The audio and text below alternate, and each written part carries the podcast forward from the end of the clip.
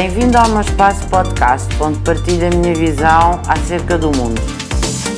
Nós temos na atualidade nas escolas, e estamos a falar do ensino superior, claramente, do, do, das universidades e dos institutos politécnicos, e esse eu diria que é o grande desafio do ensino superior para a próxima década. Os millennials ou já estão na universidade, no, já iniciaram aliás o seu percurso universitário, ou estão a iniciar.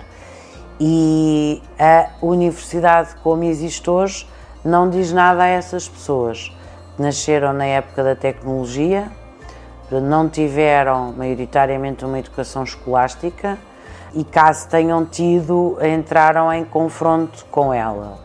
E os professores muitas vezes, pela forma como a universidade está organizada e como eles próprios são obrigados a lecionar e a estar dentro da sala, de uma sala de aula na universidade, não conseguem cativar o estudante, não conseguem que o estudante queira ir para dentro da sala de aula e queira aprender mais.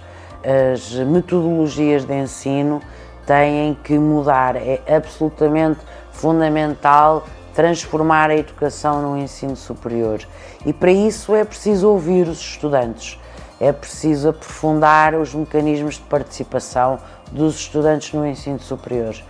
Eu diria que nós no ensino não superior temos feito um caminho muito grande de um diálogo cada vez quase já diário, quer com os pais, quer com as empresas, com a Junta, com a Câmara, com o Ministério da Educação, com as Secretarias de Estado da Educação, por exemplo, no ensino profissional, com o Ministério do Trabalho, com a Secretaria de Estado do Emprego. No ensino superior não há praticamente diálogo. As partes estão dentro da universidade sem olharem olhos nos olhos. Nós temos que voltar para Atenas, para a Polis, e perceber como é que o mestre e os seus estudantes conversavam e precisamos que no ensino superior tragam todos os intervenientes para dentro da universidade e que as decisões passem a ser efetivamente partilhadas. Dou-lhe um exemplo: numa escola profissional, para ter uma nova qualificação, deve reunir o Conselho Consultivo da escola e deve levar essa nova qualificação ao Conselho Consultivo.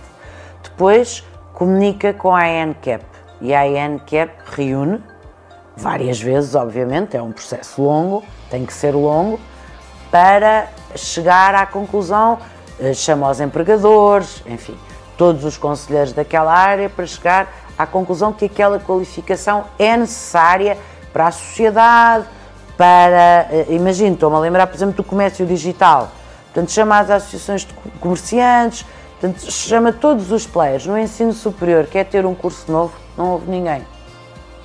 Faz o dossiê e mete-o na plataforma da A3S. E nós hoje em dia não temos um ambiente amigo no ensino superior. Temos um conjunto de agentes que estão no ensino superior para castrar todos aqueles que querem ensinar e aprender. E eu uh, devo-lhe dizer que é necessária uma reforma profunda no ensino superior em Portugal, sob pena de nós estarmos a atingir metas muito boas no ensino superior e não conseguirmos fazer esta mudança no ensino superior. As associações académicas no ensino superior são chamadas para quê? Para fazer os arraiais? Dou-lhe um exemplo. Aqui no ISG nós temos o nosso Conselho Estratégico, onde temos a nossa Associação de Estudantes, onde temos os nossos dirigentes, nós falamos com eles. Não estão aqui só para fazer arraiais que são muito bons, atenção, nada tem contra os arraiais e acho que todos os estudantes devem participar nos arraiais, na semana académica, em tudo e mais alguma coisa, nas praxes, tudo. Mas eu quero mais, porque senão não vale a pena.